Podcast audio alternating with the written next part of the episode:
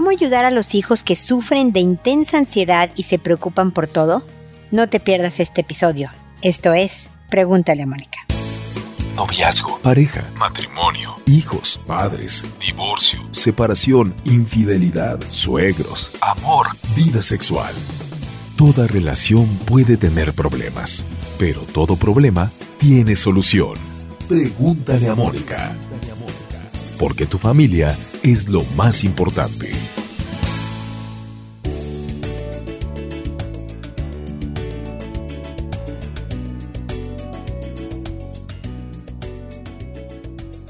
Bienvenidos amigos una vez más a Pregúntale a Mónica. Soy Mónica Bulnes de Lara, como siempre feliz de encontrarme con ustedes en este episodio 998. Vamos a estar, voy a estar una hora en vivo, streaming, con ustedes a principios de diciembre. Estén bien pendientes, voy a anunciarlo por todos lados para que podamos estar en contacto en tiempo real, en vivo y a todo color, para que me puedan hacer sus consultas, para escuchar algunos puntos de vista sobre, voy a hablar de educación de hijos tal vez, o la pareja, todavía no he definido el tema, pero para celebrar estos mil episodios, para celebrar 13 años de, estar con ustedes ininterrumpidamente, para celebrar vamos a hacer este, este intercambio en vivo, así que estén por favor al pendiente. En la página estará el anuncio en las redes sociales en las que estoy, para que también por ahí me busquen. Se hará el anuncio, vayan a la página www.preguntaleamónica.com, en donde verán que estamos además en Spotify, ya nos pueden escuchar por ahí, que están videos de YouTube, está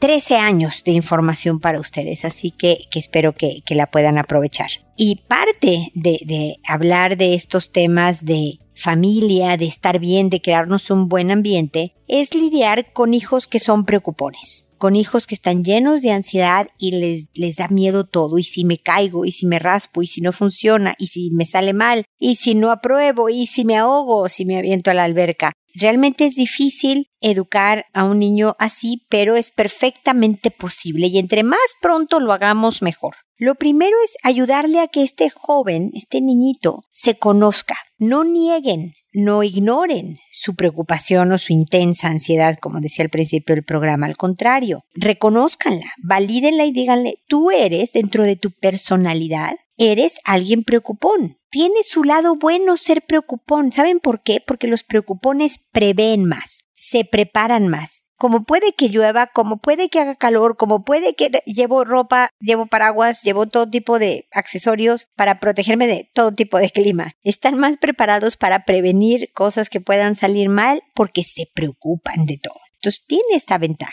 pero tiene la desventaja de vivir con ansiedad. Reconózcanlo en los hijos, que ellos lo vean y que digan que es parte de una personalidad. Esto no tiene ni bueno ni malo. Son características de una persona. Entonces, el validar es importante. Después, nunca dejar de hacer cosas que le preocupan o asustan a tu hijo. Porque en la medida en que dejen de hacer cosas, se va a fortalecer ese miedo que tiene. Esa preocupación debe de ser malo porque ni vamos. Mi mamá dijo que no íbamos, entonces sí debe de tener algo por ahí. Enfrentar el miedo el, el, enseñarle además cómo manejarlo, cómo mantener la respiración controlada, con ritmo, profunda, como el que se vale que tenga, no sé, las manos sudorosas, pero enfrentar lo que le asusta, poco a poco va a venir lo que en psicología se llama habituación. Se va a ir acostumbrando, se va a hacer familiar ese estímulo y de verdad va a bajar la reacción intensa, la preocupación o el miedo que siente por algo. Y además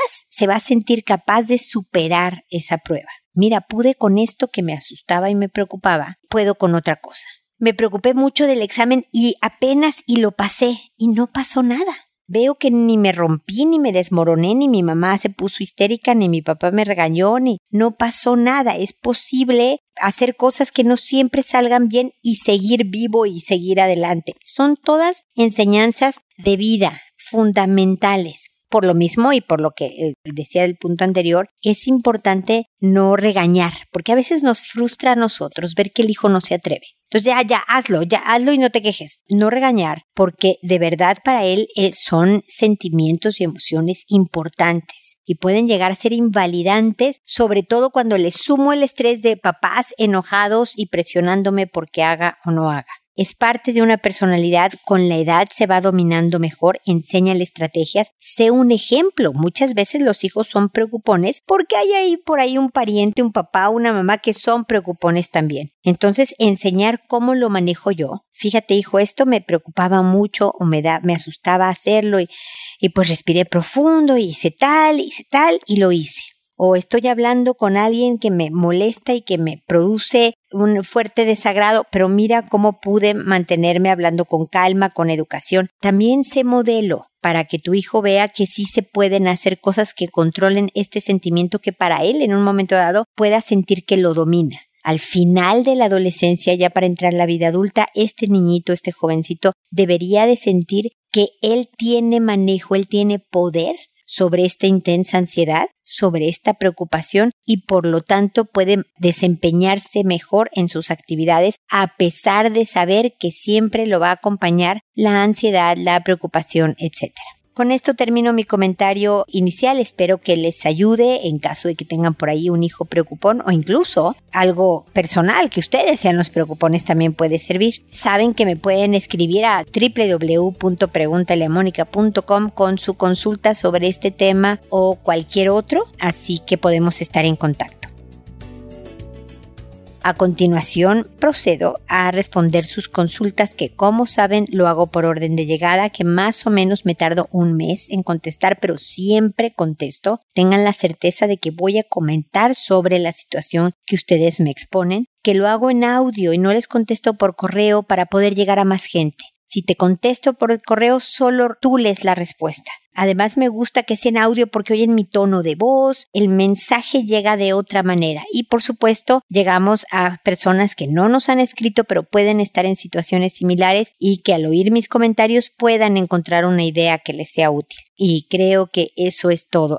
les dije que cambiaba el nombre, lo cambio para resguardar el anonimato. Yo escribo un correo avisándole a cada gente que le contesté, ya te contesté en el episodio número tal y te llamé Florecita ¿no? Para que sepan, ah, mira, Florecita soy yo en esta ocasión y sepan en qué episodio está su respuesta. ¿ok? Así que el día de hoy empiezo con Ivette que me dice, estoy embarazada de cinco meses y me encuentro con un descanso en casa ya que trabajaba. Mi mamá cuidaba a mi hijo de cuatro años y ahora yo 24/7. Ahora que comparto más tiempo con él, conversamos mucho. Me contó hace unos días que él toca el pene de su primo y el primo lo toca a él. Ambos tienen la misma edad. Honestamente me espanté. No sé si es parte de su descubrimiento de la sexualidad o hay algo más. He observado a mi hijo, a su edad controla orina, noche y día, pero la caquita nos ha costado más. Creo que porque se queda concentrado en sus juegos del día y se olvida de ir al baño. De hecho, debo preguntarle a cada rato si quiere hacer popó. Pensando en el entorno en el que se relaciona mi hijo, creo que mi sobrino está más vulnerable a ser víctima de alguna tocación porque tiene primos más grandes, pero nunca se sabe. No sé cómo abordarlo con él. Solo le explico que nadie debe de tocar sus partes íntimas, solo yo, el papá y su abuela, y que él tampoco debe de hacerlo, pero no sé si me entiende. ¿Cómo saber si él o el primo han sido abusados o fue solo parte de un juego? ¿Cómo educar a ambos en estos temas? ¿Cómo debo abordarlo? Por favor, tu apoyo. Gracias.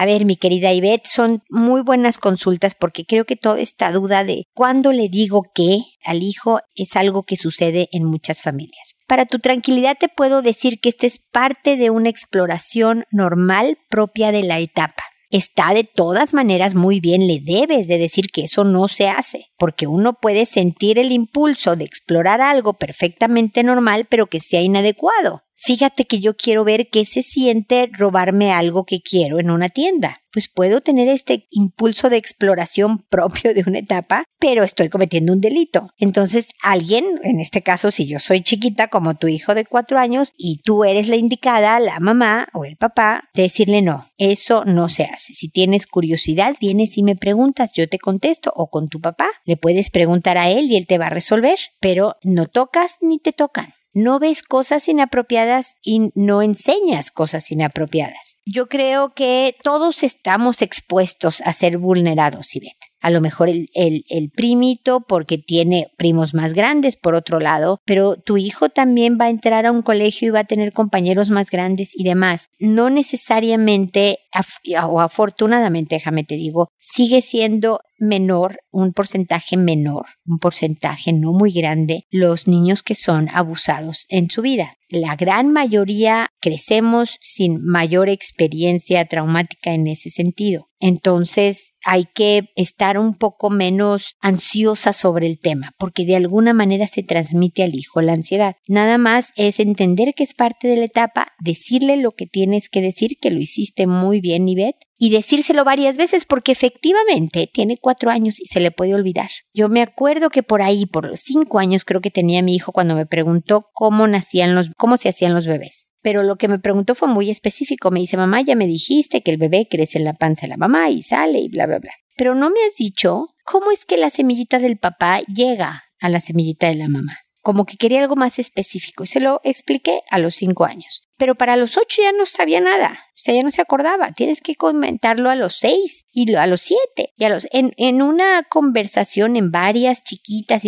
ir recordándole de las cosas y las reglas del juego. Porque no solo se trata de entender, por ejemplo, que es una relación sexual. Se trata de entender cuándo es adecuado hacerla, cómo es adecuado hacerla, a qué se refiere el término autocuidado, a qué se refiere el término denuncia en caso de que me hagan o de que yo sepa que están haciendo cosas malas a otras personas. Todo esto es parte del desarrollo general de la sexualidad en un niño. Tu chiquito está chiquito y falta mucho tiempo como para que él vaya entendiendo el tema y se requerirá de muchas cosas, de muchas conversaciones y muchas correcciones. Esto no, esto sí, esto no, para que él vaya aprendiendo. Hay veces que ahora voy a la parte de que para hacer pipí no hay problema, para hacer popó hay un poco más. Hay veces que efectivamente los niños están tan concentrados en otras cosas de mayor interés que ver si tengo ganas de ir al baño. Pero de todas maneras es bueno saber más o menos sus horarios y en vez de estarle preguntando a cada rato, ¿quieres ir? ¿Quieres ir? ¿Quieres ir? Porque luego se vuelve como un punto interesante de lucha de poder porque sé que este es un tema importante en mi mamá. Nada más el decirle, sabiendo que más o menos siempre a tal hora va al baño y hace popó, decirle, vete al baño, siéntate un ratito ahí, toma un cuento y adelante. ¿no? Así que toma, hazte cargo de tu biología, hijito. Dale un cuento para que lea y pueda ojear mientras el cuerpo hace lo que tenga que hacer, más o menos conociendo a qué hora va al baño para que tú sepas que está su intestino trabajando como debe y por lo tanto tú nada más lo acercas a donde debe de terminar de trabajar. Espero que mis ideas y te sean de utilidad y espero también que sigamos en contacto para seguirte apoyando en todo esto de la crianza de un pequeñín. Ahora es Jade la que me dice Mónica. Hace tiempo acepté en mi Facebook a una amiga de un primo. De vez en cuando escribía, pero no teníamos amistad cercana. Incluso en alguna ocasión le hice una pregunta acerca de una asociación canina y me contestó de manera grosera y no volví a interesarme siquiera a preguntarle cómo estaba. Después supo que buscaba un especialista para mi esposo y me envió información que agradecí. Un día me escribió para preguntar si podía prestarle mi dirección porque necesitaba un medicamento para su hijo que tiene epilepsia y se la di. Luego que si podía ir a una ciudad a 40 minutos a enviarlo. No podía viajar inmediatamente a enviarlo y me habló furiosa exigiendo el envío y diciendo que iba a pedir que lo regresaran porque era un medicamento caro. Quise decirle, ok, devuélvelo, pero pensé en el niño y fui a hacer el envío y pagué por ello y ahí empezó el problema. Avisé del tiempo de entrega y el costo y se enfureció más, que por qué lo había enviado tan caro que no era urgente. Día a día reclamos. Total, después de cuatro días la entregaron. La bloqueé de mi cuenta porque quería un nuevo envío, no le dije, evitando más desencuentros. De buena fe quise actuar y sentí mucho abuso de ella. No dejo de pensar en su hijo, pero créeme que me molestó mucho todo lo que me hizo pasar. Mónica, ¿es justificado ponerle un alto para evitar vivir de nuevo momentos desagradables? Aun cuando estuviera ese niño de por medio, ¿es correcto haberla bloqueado en lugar de enfrentarla? Siento que de haberlo hecho estuviera acabado más mal. Muchas gracias por leerme, necesitaba hablarlo y pedir un consejo. Te envío un abrazo enorme con mucho cariño. Muchísimas gracias, Jade, a ti por tus abrazos. Yo también te los regreso con mucho cariño. Y no creo que hiciste mal, Jade. Definitivamente no. Parte de, ayudar a, a una persona a ser mejor persona, si se vale decirlo así, es que se dé un frentazo. Hay gente que nota, ¿sabes qué? Jade me bloqueó porque yo me porté grosera con ella. La verdad es que estaba yo preocupada por mi hijo a lo mejor y estaba muy alterada y por eso le hablé así, pero fui muy intensa. qué mal que lo manejé así, debo de calmarme. Y entonces ya le ayudaste a esta persona a crecer y a ser más educada y a manejar mejor las situaciones que le producen cuando está estresada, le producen enfrentarse conflictivamente con el otro. Hay personas que no aprenden, Jade que tú la bloqueas y lo único que dicen es, Jade es una grosera, ¿cómo se atreve? Yo con mi hijo enfermo, mira lo que hizo y no aprendió nada, Jade. Pero en el último de los casos, aquí lo importante es que tú defiendas tu derecho a no ser maltratada, a que no recibas groserías y malos tratos y estrés elevado porque tienes que lidiar con alguien difícil. Créeme que esta mujer va a poder encontrar la ayuda que requiera para su hijo no te preocupes por el niño, yo espero que esté bien. Yo también espero que su mamá crezca un poco en, en, ese sentido de mejorar su manera de comportarse, porque pues también son ejemplos que él está viendo en la casa, pero bueno, esa es otra historia. Yo quisiera tranquilizarte, Jade. Eres muy buena persona y esta bondad de tu corazón hace que ahora estés teniendo dudas sobre si hiciste o no lo correcto. Hay que ser siempre amable, siempre, pero también hay que cuidarse con firmeza, Jade. Yo creo que fuiste amable, fuiste educada y ayudaste. Pero como te atropellaron en el camino, estás decidiendo que no vas a volver a ser atropellada y que lo hiciste directamente bloqueándola porque sabes, conoces ya a esta mujer que no va a ser alguien que te va a escuchar con tranquilidad, y te pueda decir, no estoy de acuerdo, pero ok, ya no tengamos más contacto, o estoy de acuerdo contigo, que mal me porté, perdón. No, al parecer va a ser una persona que va a empezar a, gritarte y a regañarte y a ofenderte y a, o sea, vas a volver a ser atropellada. Yo creo que bloquearla directamente, mandaste el mensaje, hiciste lo que tenías que hacer y listo poco a poco se te irá calmando el corazón sobre los remordimientos que pudieras sentir, pero de verdad creo que es una culpa no fundamentada. Yo creo que hiciste bien, te cuidaste y mandaste un mensaje que debe de, de llegarle a la otra persona. Ojalá lo lea como lo que es una revisión personal sobre cómo manejo yo mis preocupaciones, mis urgencias, los favores que yo pido y que puedas promover que la otra persona cambie. Pero eso, mi querida Jade, ya no está en tus manos, ¿ok? Espero que sigamos en contacto. Luisa ahora nos dice, buenas tardes, mi consulta es de la de una madre desesperada, sobrepasada y agotada. Este año como familia no ha sido bueno. Mi marido estuvo cesante casi todo el año. Ahora recién encontró trabajo, pero solo por poco tiempo. Yo soy contador auditor, pero no ejerzo, y soy mamá 24/7 de tres hijos, cada uno con carácter fuerte y sus propios problemas. Estoy desesperada porque no rindo como quisiera y mis hijos están por repetir todos su año escolar. Yo quisiera tirar la toalla y no puedo. Necesito de tu ayuda. Espero pronta respuesta. Gracias. Mi querida Luisa, lo primero que te tengo que decir escuchando este mensaje es respira.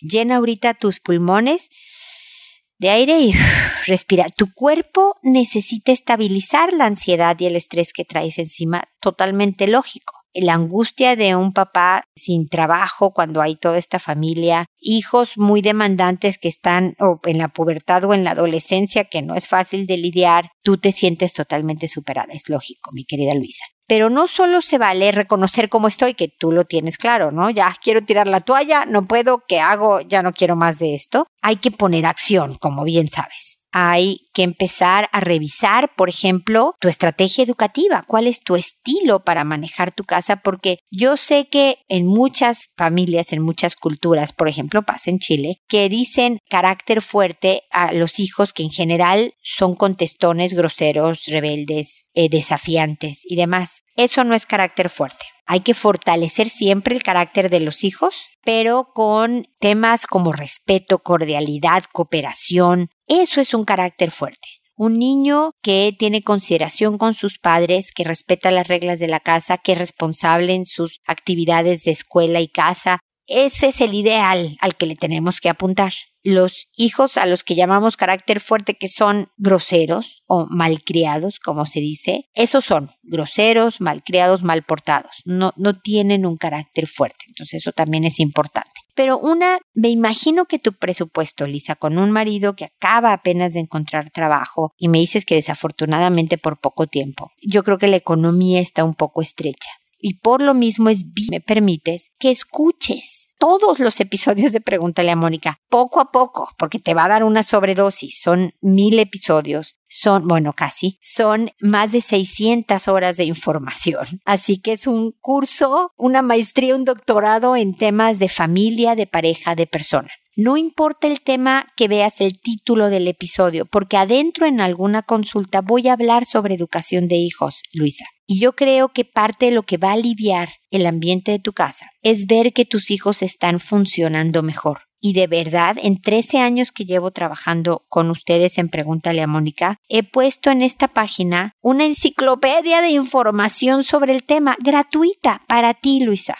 No es lo mismo que tener sesiones personales, porque cuando alguien me contacta para venir a verme o para tener una consulta online, porque doy terapia online, pues esas sí tienen costo es lo que me permite vivir, mantener también a mi familia, pero también mantener, pregúntale a Mónica, porque la página cuesta, porque hay muchos servicios que cuestan para, para mantenerlo vivo. Entonces no tengo más remedio que cobrar las consultas personales. Tienen la ventaja de que son inmediatas, que estamos en vivo y a todo color conversando sobre un tema, haciendo una terapia, mientras que si me consultas en Pregúntale a Mónica, pues hay que esperar y no puedes replicar de regreso, sino hasta que me vuelvas a escribir. Pero la enorme ventaja es que de verdad ahí está la información, en donde escuches un episodio y mastica los conceptos, Luisa de relación de pareja, de, hablo de economía de la pareja, por ejemplo, de cuando se pierde el trabajo, de los hijos, de la familia extensa, de mastica los conceptos y trata de aplicar los que sientas que funcionarían en tu casa, porque de verdad hay que hacer algo. Yo no sé a qué te refieres con esto de que va a trabajar pero por poco tiempo. Ojalá obviamente en ese inter que él esté trabajando encuentre algo más permanente. Tal vez por pura necesidad económica, Luisa, sea una buena idea que tú también te pongas a trabajar. Ojalá que en algo de medio tiempo que te permitiera estar en la casa en las tardes. Apoyas económicamente, apoyas, sí, económicamente a la familia, aunque sea en un pedacito que va a ayudar en la economía y al mismo tiempo puedes estar en la tarde con hijos que entre la pubertad y la adolescencia necesitan de la estructura de un papá, de una mamá que esté presente. Pero necesitan una mamá no superada, Luisa. Lo primero es que tú te cuides, que encuentres un poco de pila en este momento, tratando de, como te decía, de respirar, de darte minutos de reposo, que se queden tres platos sucios, no pasa nada, pero de verdad disfrutar de un momento de tranquilidad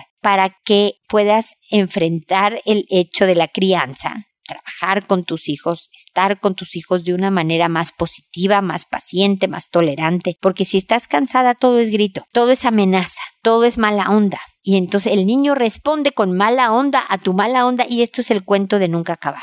Lo primero es que, necesitamos son papás que puedan con buen humor, imagínate lo que te estoy diciendo, educar a los hijos, porque el ambiente cambia pero de raíz. Empieza a escuchar los episodios, Luisa, por favor. Creo que te pueden ayudar porque es posible que donde esté la piedra que obstaculiza ahorita tu camino sea primero en el estilo educativo, en tu manera de, de disciplinar, en tu manera de manejar la casa sabiendo de todas maneras que seguramente hubo muchísimo estrés económico y además emocional con lo que pudiera haber sentido tu marido por no tener trabajo, lo que tú sentías porque él no tenía trabajo, lo que tus hijos sentían porque no tenía trabajo, todo esto. O sea, sé que esto es un golpe muy fuerte pero creo que si cambias la estrategia educativa, si la modificas y la reajustas, se va a notar en el ambiente de la casa, incluso con el papá sin trabajo otra vez. Me explico, eso sí va a ser una diferencia importante. Espero de verdad que sigamos en contacto. Maura me cuenta ahora, hola Moni, mi hija tiene dos años nueve meses y entró a maternal hace dos meses. Estoy preocupada sobre todo porque en varias ocasiones me ha dicho que los niños la empujan y ya me tocó presenciarlo varias veces. El otro día fui a recogerle y cuando nos íbamos le dije despídete de todos y diles hasta mañana. Mi niña dijo entonces hasta mañana y una niña la empujó y le dijo no, no hasta mañana. Mi hija se rió y me dijo me empujó. Yo me quedé muda, no supe cómo reaccionar. Pensé que una de las maestras iba a intervenir, pero ni cuenta se dieron. Yo misma no sé cómo defenderme cuando recibo ataques y cuando veo que alguien es agresivo con mi niña, no logro defenderla. Sé que debo de protegerla, pero no sé cómo hacer algo para lograrlo. Me quedo tiesa porque no sé qué decir ni en qué tono hablarle al niño que agrede. Me da miedo intervenir porque no quiero entrar en conflicto con los otros papás, si estamos en el parque, por ejemplo, o con las maestras, si estamos en el colegio. Pero sé que tengo que hacer algo para que ella aprenda a defenderse. En otra ocasión me comentó que en la escuela un niño le empujó y se cayó y se hizo daño. Me dijo que la maestra castigó al niño. Lo único que se me ocurrió decirle es que si un niño le empuja, ella debe de hacer lo mismo, que no debe de ser la primera en empujar, pero si recibe un comportamiento agresivo de alguien, debe defenderse y empujarlo de vuelta. También he hecho juego de roles con ella. Y le digo, imagina que yo soy un niño de tu escuela y te empujo, y le empujo. ¿Tú qué debes hacer? Se queda sin saber cómo reaccionar y le digo, debes decir no fuertemente y empujarlo también. Yo misma cuando era niña sufrí situaciones similares en la escuela y tenía tanto miedo a la confrontación que nunca aprendí a defenderme. No quiero que sea como yo. Este fin de semana fuimos a visitar a unos amigos de otra ciudad que tienen una niña de su edad. La niña estuvo molestando a mi hija todo el fin de semana le quitaba su peluche favorito y se echaba a correr, y mi hija solo le decía no, devuélvemelo, y aunque trataba de quitárselo, no lo lograba. En momentos mi hija se le acercaba y la niña le empujaba, y mi hija no reaccionaba. La mamá de la niña la regañaba, le decía que no debía de empujar, pero no lo hacía muy severamente que digamos. También en el parque me ha tocado presenciar momentos así. Una niña le aventó arena. Mi hija no tiene comportamiento de este tipo. Ella no molesta a los otros niños. ¿Qué puedo hacer para ayudarla? Estoy muy preocupada. Gracias de antemano por tu comentario que me será muy útil. Pues yo espero, mi querida Maura, que te sirva, porque efectivamente me imagino que te llama la atención, Maura, notar que tu hija eres tú a esa edad.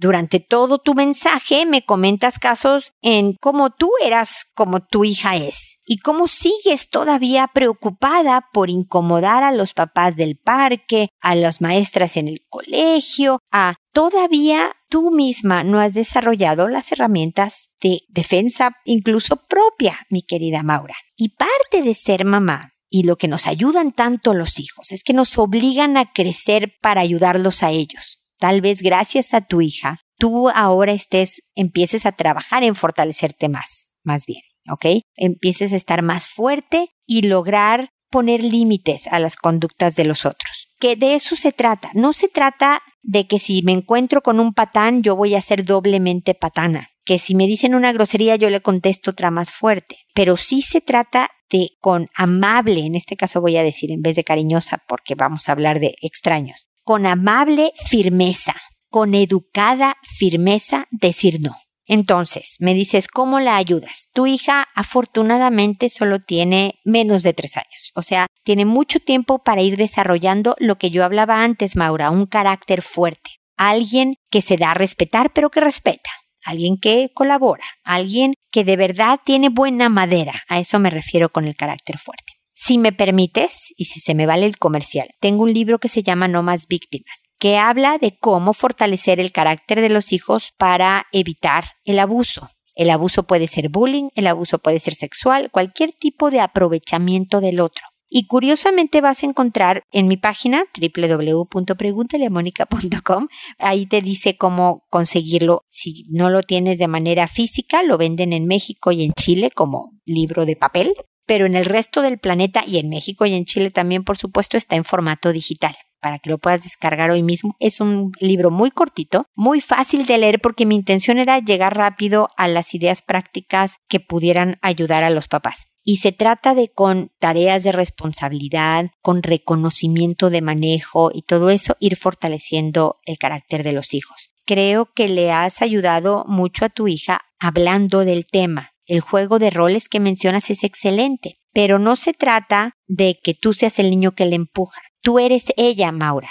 y ella es el niño que te empuja para que ella te explique exactamente cómo suceden los hechos y tú puedas modelar, que de eso se trata el juego de roles, una buena respuesta al respecto.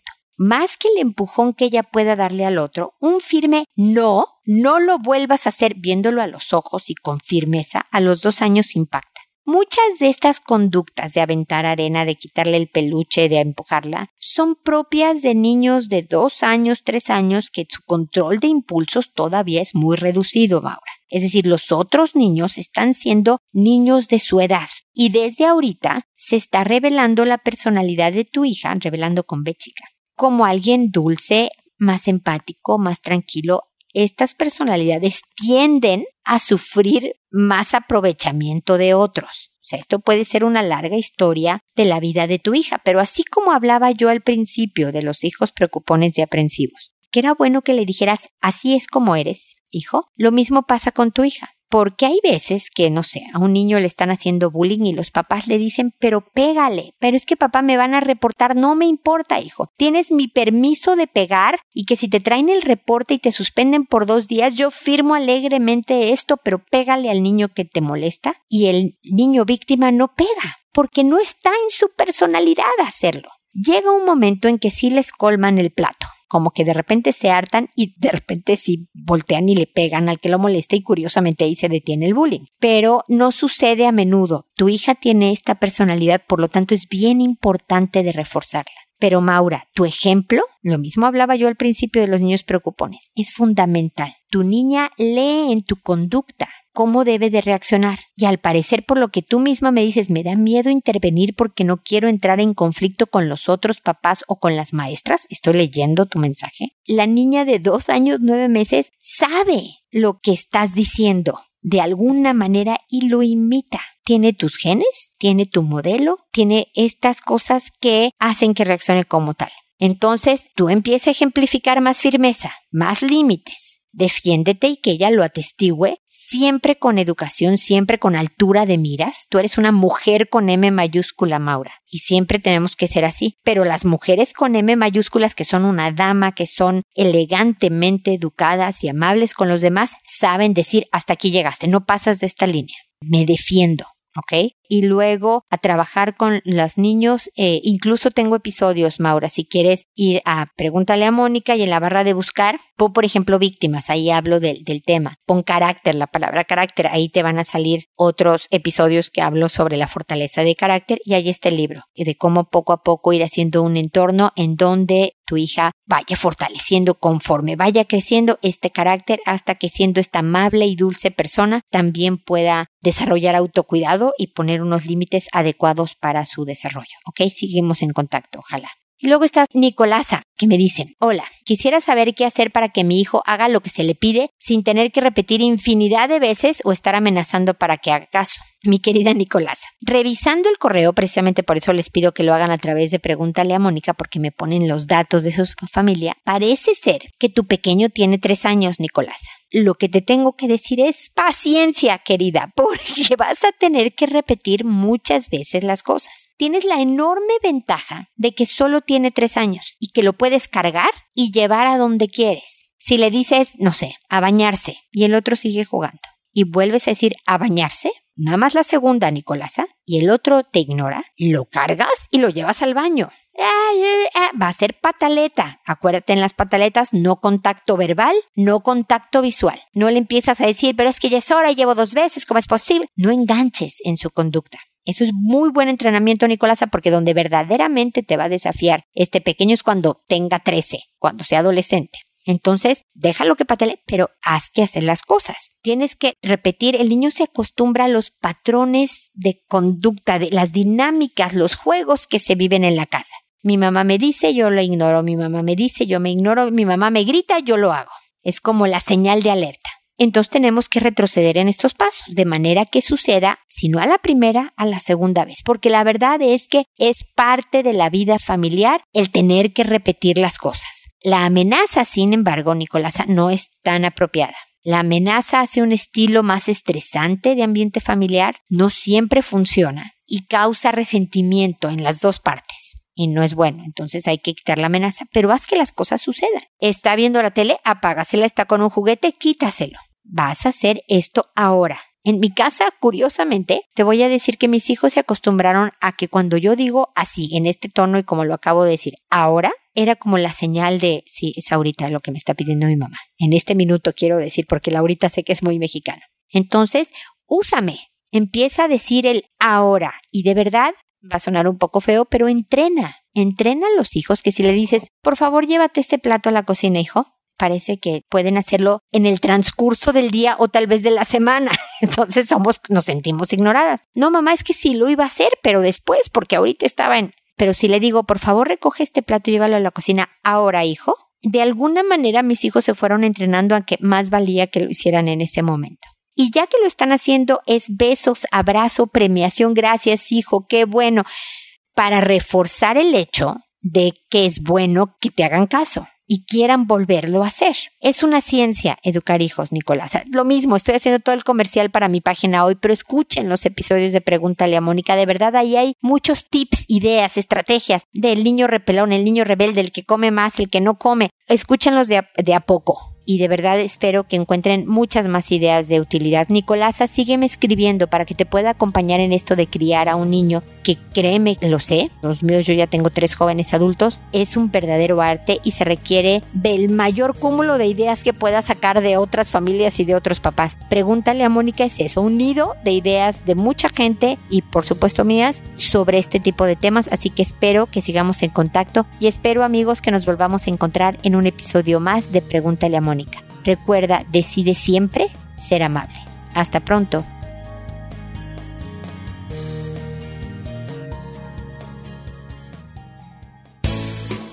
¿Problemas en tus relaciones? No te preocupes, manda tu caso, juntos encontraremos la solución.